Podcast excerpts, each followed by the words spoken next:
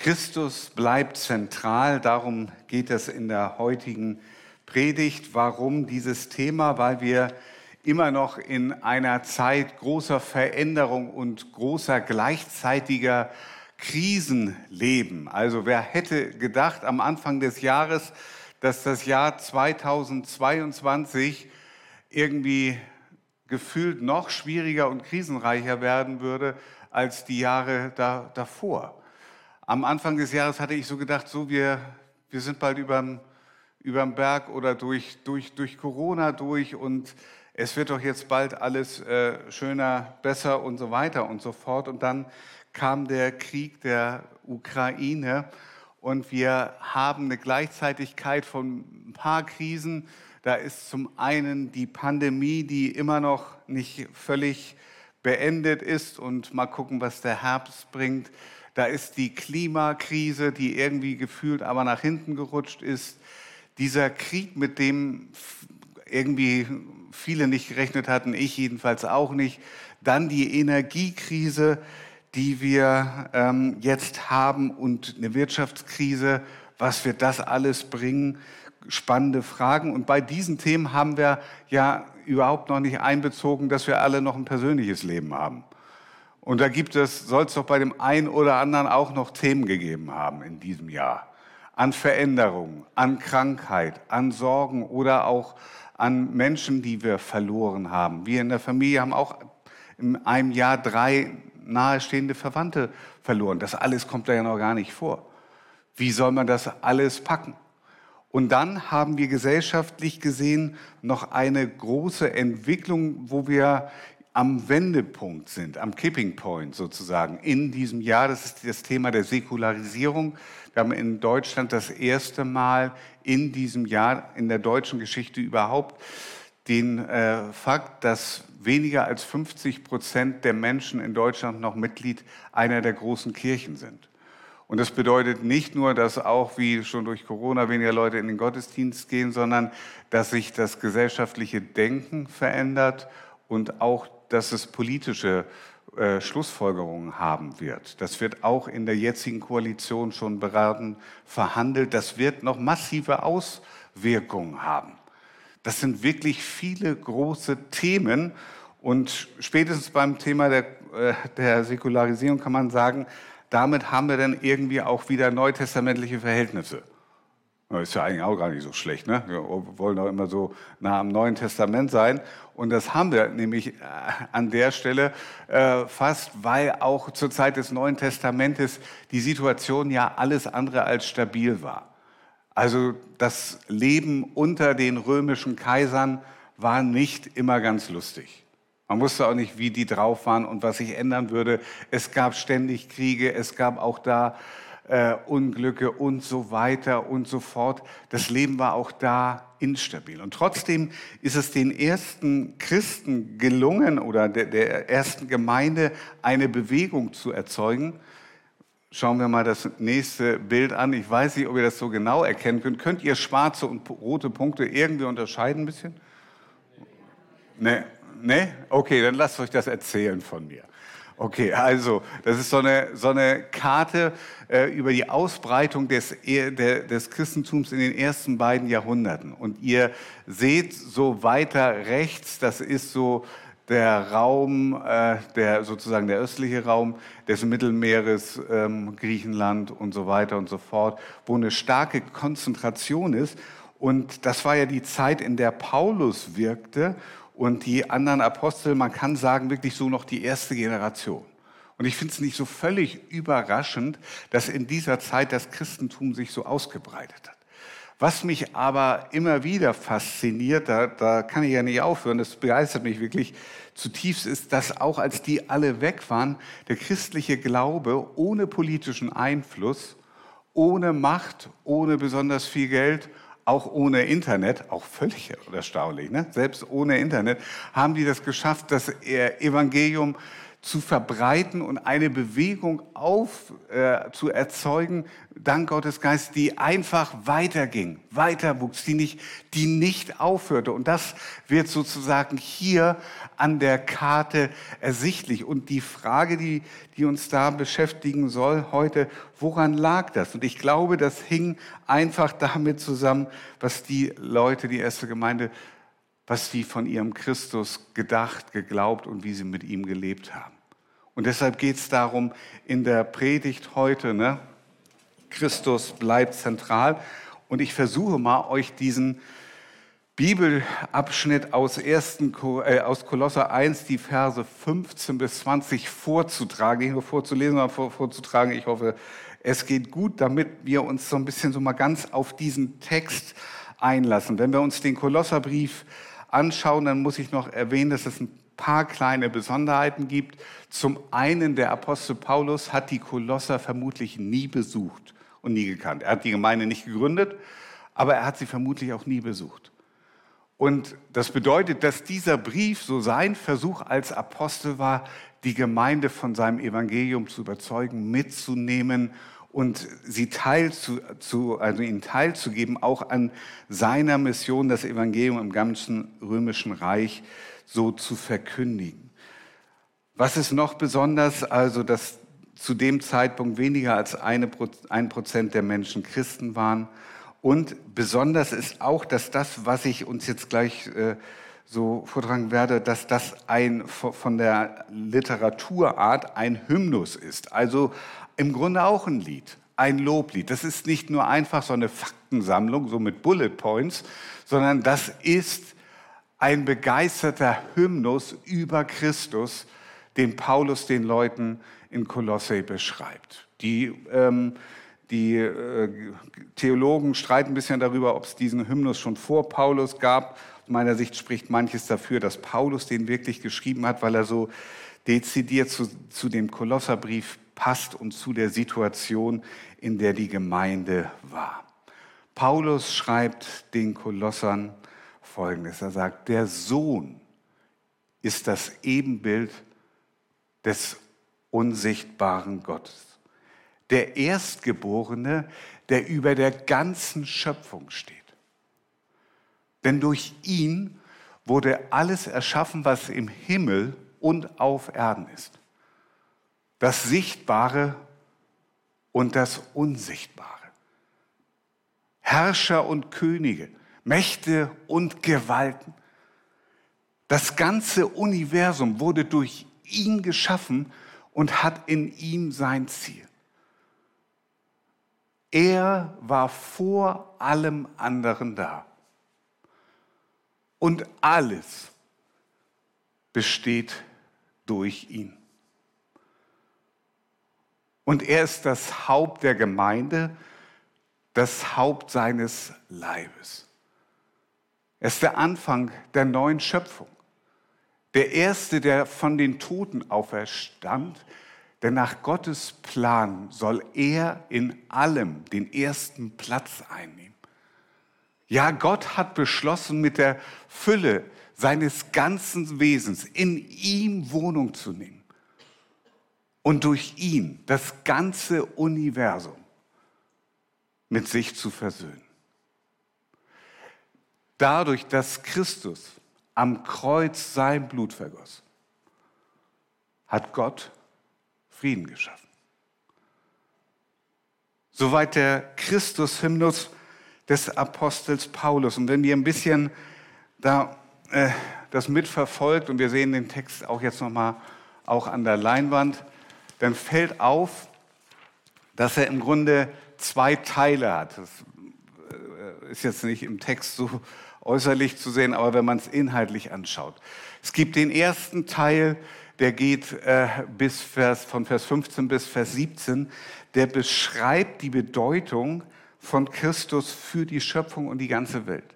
Und im zweiten Teil geht es um die Bedeutung von Christus für die neue Schöpfung und für seine Gemeinde. Und ich habe einfach mal vier, äh, jeweils vier Begriffe äh, so aufgegriffen, die beschreiben, was Paulus hier aufgreift. Wer ist dieser Christus? Und wir werden zwei Dinge tun. Wir werden einmal überlegen, was bedeutet diese Eigenschaft, vielleicht dieser Goldfaden, was bedeutet das? Was steckt dahinter? Und das Zweite, in einem zweiten Schritt werden wir das dann auch nochmal überlegen, was wollen wir denn dann tun? Wie wollen wir darauf antworten, dass Christus derjenige ist, wie er hier beschrieben wird? Zum einen ähm, fängt Paulus damit an, dass er davon schreibt, dass der Sohn das Ebenbild des unsichtbaren Gottes ist. Das ist ja irgendwie übrigens auch schwierig. Ich weiß nicht, ob ihr über diese Formulierung nachgedacht habt, aber das Ebenbild des unsichtbaren Gottes ist ja fast irgendwie logisch, scheint es ja fast schon widersprüchlich zu sein. Wie kannst du ein Ebenbild sein von etwas, was du nicht siehst? Weil es meint natürlich den Charakter des Wesens. Ein Begriff, der aus 1. Mose 1 kommt und das war eigentlich die Aufgabe, die Stellung von uns Menschen. Der Mensch soll das Ebenbild Gottes in dieser Welt sein, ihn repräsentieren mit der Art, in der Art, wie er mit dieser Welt umgeht, wie er sie pflegt und verwaltet und wie die Menschen auch miteinander leben.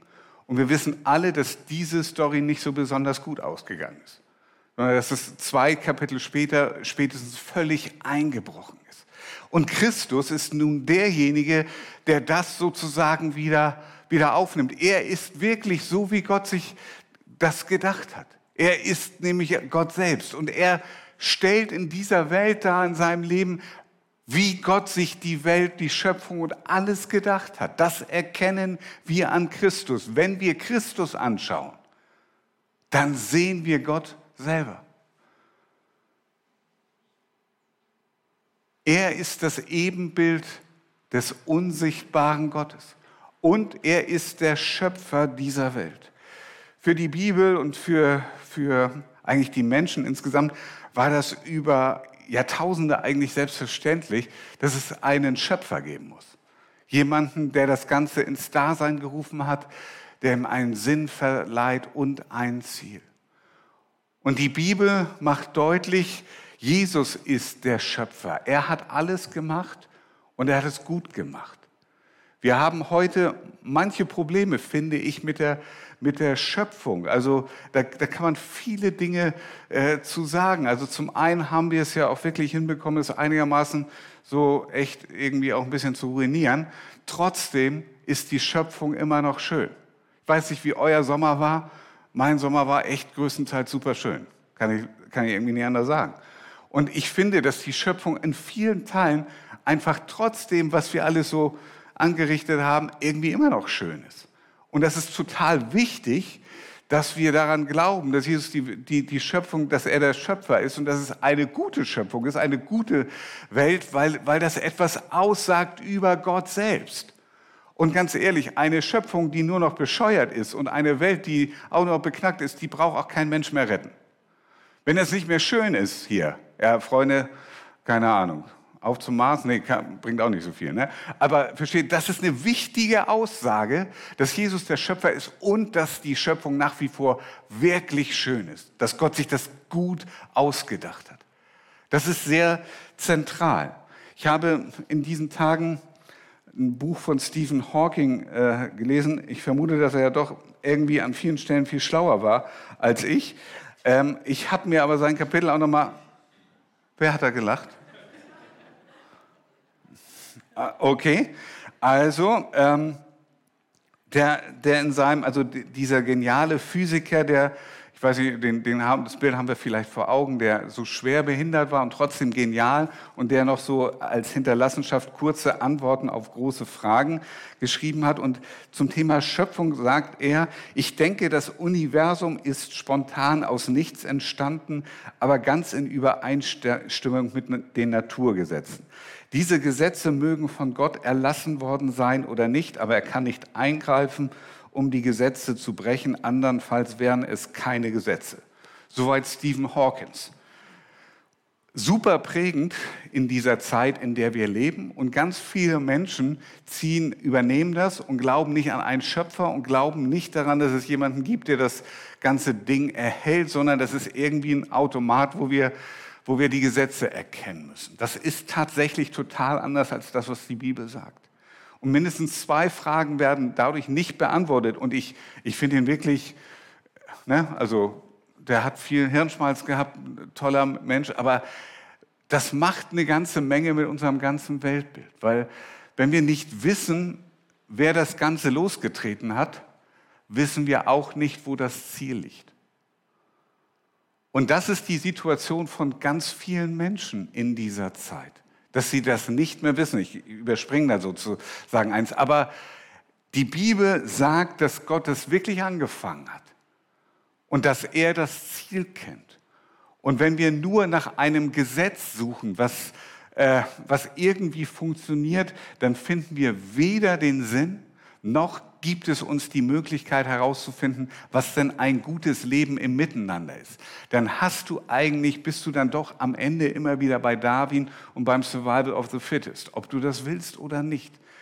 Und wir haben deshalb so viele Menschen, die total ratlos und ziellos auch in ihrem Leben sind, weil wir das vergessen haben als Gesellschaft, nicht mehr daran glauben, dass es einen gibt, der sich das ausgedacht hat und der tatsächlich einen Plan hat. Das ist eine gewaltige Veränderung im Denken, wenn wir den Schöpfer ausblenden. Und deshalb ist es so wichtig, dass wir da nicht einfach aufgeben. Deshalb würde ich dem guten Steven sagen, du bist wirklich der intelligentere von uns beiden. Aber diese Antwort, muss ich ganz ehrlich sagen, überzeugt mich überhaupt nicht. Dass da etwas aus dem Nichts entsteht gegen andere Gesetze. Es ist ein weites Thema. Ich will euch nur deutlich machen, wie wichtig das ist. Für unser Denken, für die nächste Generation, für unser Leben. Es ist nicht unwichtig, ob wir einen Schöpfer haben oder nicht sondern es beeinflusst unser ganzes Dasein. Und Jesus Christus ist das. Er ist außerdem, das macht der Text auch deutlich, der Herrscher dieser Welt.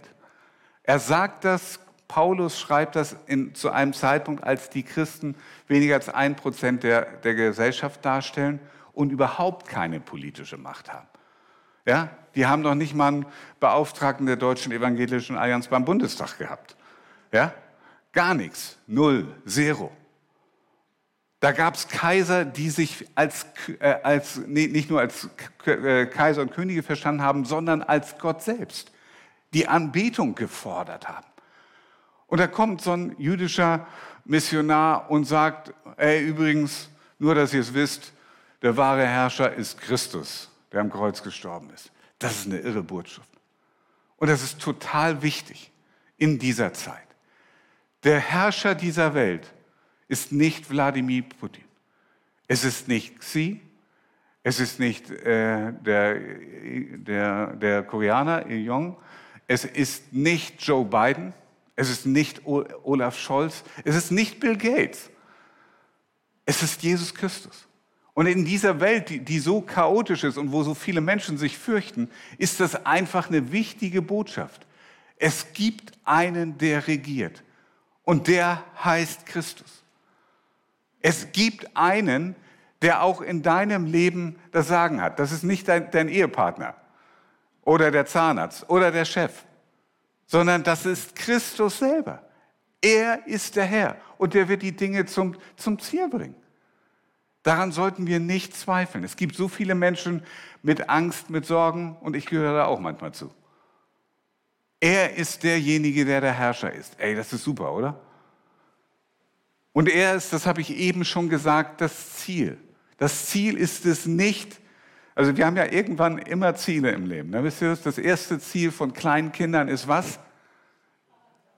Fahrradfahren, okay, ja super, sehr schön. Habe ich gar nicht gesagt. Ich hätte jetzt gesagt, in die Schule zu kommen. So, und ab dem ersten Tag in der Schule ist das Ziel was? Mit der Schule wieder fertig zu werden, oder? Ja, wieder rauszukommen aus dem Laden. So, und dann ist das Ziel vielleicht irgendwie einen Partner zu finden, Familie zu gründen, einen guten Beruf zu haben, das Studium zu machen, dann vielleicht ein Haus zu kaufen und dann das Haus abzubezahlen. Wenn du das Haus abbezahlt hast, lebst du vielleicht gar nicht mehr, weil du so lange abbezahlen musst, aber trotzdem haben viele das irgendwie als Ziel. Ist ja auch Wahnsinn, oder? Ja, aber das kann es doch nicht sein, sondern die, die Bibel sagt, das Ziel nicht irgendwann, sondern heute, hier und jetzt ist dein Schöpfer, mit ihm zu leben. ihn zu kennen, ihn zu suchen.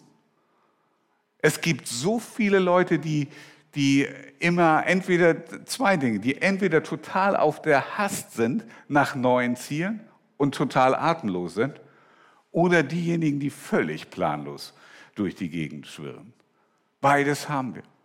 Aber Christus ist das Ziel, der uns begegnet. Und das hat alles mit der Schöpfung zu tun, mit dieser Welt, dass er der ist, der am Anfang stand. Und das Zweite ist, er ist auch sozusagen der, das Haupt der Gemeinde. Hier geht es um die neue Schöpfung, um die unsichtbare, um die geistliche Welt, hier um die sichtbare. Er ist das Haupt der Gemeinde. Das bedeutet, dass an der Gemeinde etwas sichtbar werden soll von Gottes Herrschaft. Nicht nur, dass es dort Veranstaltungen geben soll am Sonntagmorgen. Ich freue mich ja, dass ihr da seid.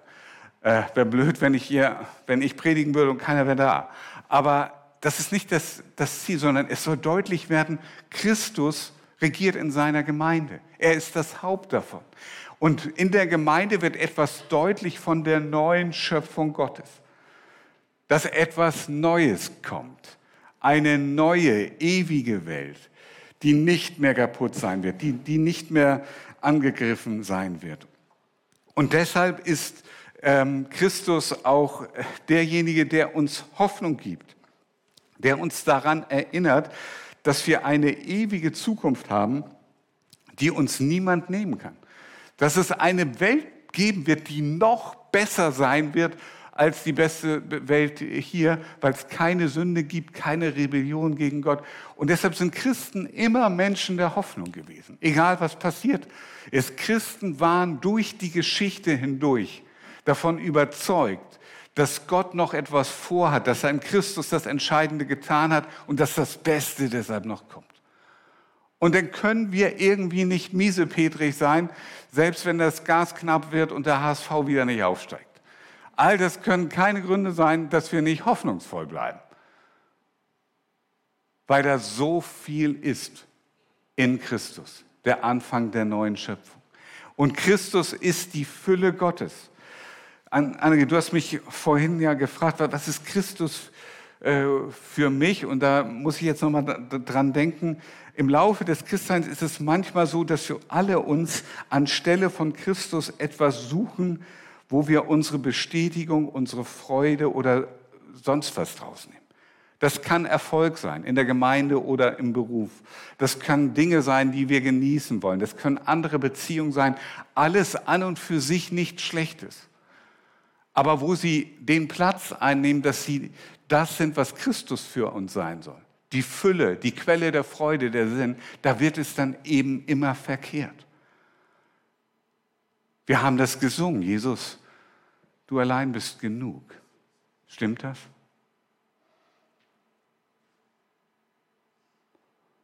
Das ist das, was er sein will. Und er ist der Erlöser und Versöhner. Bei den vielen komplexen Problemen dieser Welt, muss ich sagen, bin ich erstmal froh, dass ich nicht Gott bin, weil das würde mich ja völlig überfordern, all diese Dinge, die so alles schieflaufen. Aber für die Bibel ist das ganz wichtig und ich finde, je länger ich drüber nachdenke, das ist auch total logisch, dass derjenige diese Welt erlösen muss, der sie auch geschaffen hat. Und dass das zusammengehört. Diese ganzen komplexen Probleme unserer Welt werden einmal vollständig hinter uns gelassen sein. Und die Lösung ist das, was Christus bereits für uns getan hat. Und wenn man diese Dinge sieht, dann konnte Paulus doch nur ein Hymnus schreiben. Ein Danklied, ein Loblied. Voller Begeisterung über das, was Christus für uns ist. Und was sollen wir deshalb tun, immer wieder? Weil Jesus Christus das Ebenbild Gottes ist, wollen wir auf Jesus schauen.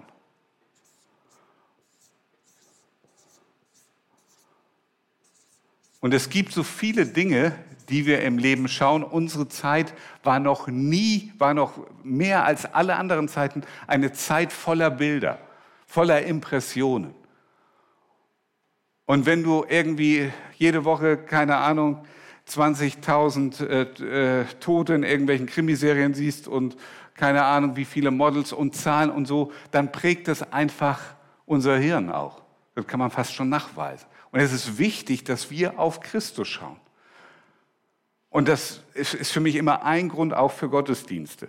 Ein Grund für diese Anbetungszeiten. Egal, ob ich morgens noch müde bin und irgendwie mit den Gedanken oder woanders, weil ich in diesen Zeiten wirklich mein inneres Auge auf den Christus ausrichten will. Und ich habe das so nötig, weil Freunde, die nächste Woche kommt bestimmt mit den vielen neuen Dingen. Und deshalb ist es wichtig, dass wir es gemeinsam einnehmen, auf ihn zu schauen. Es ist wichtig, dass wir die Schöpfung bewahren und genießen. Ich glaube, wir Christen könnten tatsächlich ein bisschen besser sein im Bewahren der Schöpfung. Da sind andere manchmal, finde ich, ein bisschen mehr mit beschäftigt. Und das finde ich eigentlich nicht schlecht, weil die ist wirklich schön. Und ich weiß auch, manche machen sich da Gedanken, aber das könnten wir, da könnten wir, finde ich, wirklich noch besser sein. Aber was wir in unserer Zeit auch sagen müssen, wir müssen diese Schöpfung auch genießen. Ich erlebe so viele junge Leute, die nicht mehr wissen, im wahrsten Sinne des Wortes, was sie essen sollen, weil das ja irgendwie alles schwierig ist und weil die so, so viele Probleme haben und, äh, und weil die irgendwie nur noch Sorgen sehen. Aber diese Erde, die Gott geschaffen hat, die ist schön. Heute ist Sonntag. Ihr wisst schon, habe ich glaube ich schon öfter gesagt, was man sonntags gefälligst zu tun hat als Christ. So ein richtig schönes Stück Kuchen mit Sahne zu essen. Ja, Christenpflicht am Sonntag, ganz bestimmt. Fasten ist überhaupt nichts für den Sonntag, sondern wirklich das Ding genießen rausgucken und sagen, Mann, Hammer, wie schön das Leben ist, das Gott uns geschenkt hat. Jeden Sonntag, den Gott werden lässt. Ja, wir müssen es genießen. Und viele können das nicht mehr, sind nur noch voller Sorge. Und dann lohnt es sich auch nicht, das zu. Und Christus ist der Herrscher und deshalb nicht fürchten. Wir dürfen uns nicht vor Menschen fürchten. Das ist ganz wichtig. Weder vor deinem Chef noch vom Zahnarzt und auch nicht vor den Politikern dieser Welt. Ja, sondern mutig sein. Okay, mit dem Zahnarzt können wir noch drüber reden, ob der Zahnarzt eine Ausnahme bildet. Meinst du das? Ja, okay. Gut, der Zahnarzt kann eine Ausnahme bilden. Aber nicht vor den anderen. Ja? Das ist wichtig, auch in dieser Zeit, dass wir mutig sind, uns nicht lähmen lassen, sondern dass wir sagen, da gehen wir weiter. Und wir suchen, weil er das Ziel ist, wir suchen ihn in allem. Ja? Auch in der kommenden Woche. Dass wir überlegen, ey, was, was hat Jesus da mit dir vor, mit mir vor? Was ist der Ort, wo er dir begegnen will? Was sagt er dir darin? Wir suchen Jesus, wir suchen den Sinn. Und in der Gemeinde wollen wir Christus regieren lassen. Es darf hier nicht in erster Linie um Interessenvertretung geben, gehen. Ne? Alte gegen Junge, Neue gegen keine Ahnung was und Männer gegen Frauen und alles. Das ist echt alles so furchtbar. Sondern wir sollen gemeinsam danach fragen, ey, wie wird Christus groß? Wie wird das ein Raum, wo er herrscht, wo Menschen ihn er, er, er, erleben? Menschen brauchen in dieser chaotischen Zeit Räume, Gemeinden, wo sie sehen, dass es anders zugeht. Und wir wollen hoffnungsvoll leben. Wir wollen uns die Hoffnung von niemandem klauen lassen.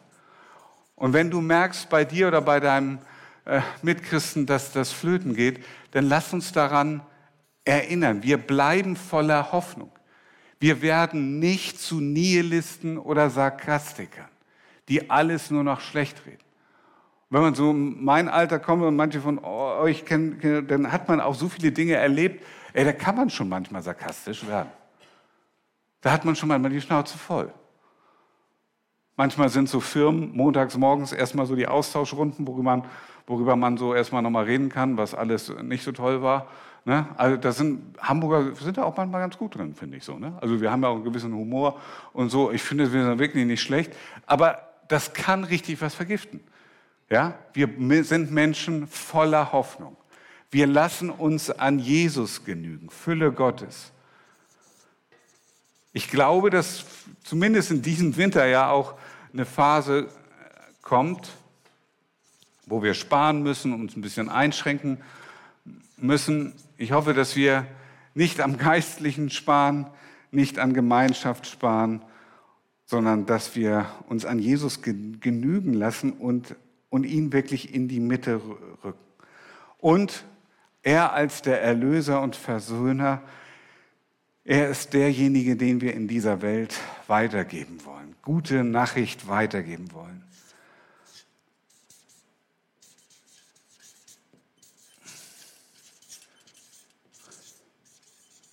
Ihr Lieben, wenn Christus nicht der Schöpfer und der Erlöser und Vollender dieser Welt ist, dann weiß ich nicht, wo, woher wir Hoffnung nehmen sollen, woher das kommen soll. Dann muss ich sagen, dann sind die, jede Tagesschau am Abend um 20 Uhr ist dann einfach nur noch eine Zumutung, oder? Das, wo du weißt, okay, so lange kann das Ding ja nicht mehr gut gehen. Aber wir leben nicht von der Tagesschau, sondern wir leben von der guten Nachricht und wir wollen die weitergeben. Wir wollen das nicht nur für uns retten, sondern lasst uns davon überzeugt sein, die gute Nachricht wird in diesem Herbst und in diesem Winter besonders gebraucht werden. Das wird total wichtig sein. Und ich möchte euch bitten, als Gemeinde, als Einzelne, aber auch als Gemeinde, überlegt, welchem Freund, welcher Freundin, welchen Nachbarn ihr das weitersagen könnt. Wie ihr Hoffnung weitergeben könnt, wie ihr Christus selbst weitergeben könnt. Es gibt viele Themen, auch in der kommenden Zeit für Gemeinde. Aber seit 2000 Jahren hat Gemeinde weltweit sozusagen überlebt, nur da, wo Christus das Zentrum geblieben ist, wo er in der Mitte war. Bei all den Dingen, die, die schwierig waren, die herausfordernd waren, aber wo Christus Anfang, Ende und Mitte und Hoffnung und Zukunft gegeben hat. Und deshalb bitte ich euch darum, bitte ich dich persönlich darum, dich auf diesen Christus wirklich auszurichten.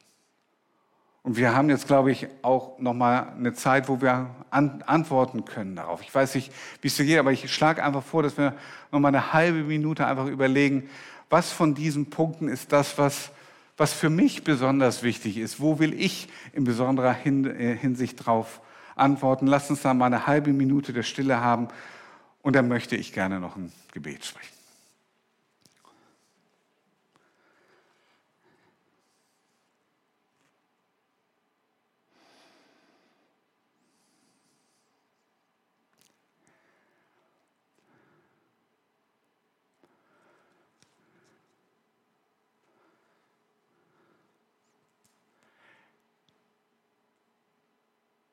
Lieber Herr Jesus, diese Welt und auch Manchmal unser Leben ist so undurchsichtbar, undurchsichtig geworden, so unübersichtlich, chaotisch.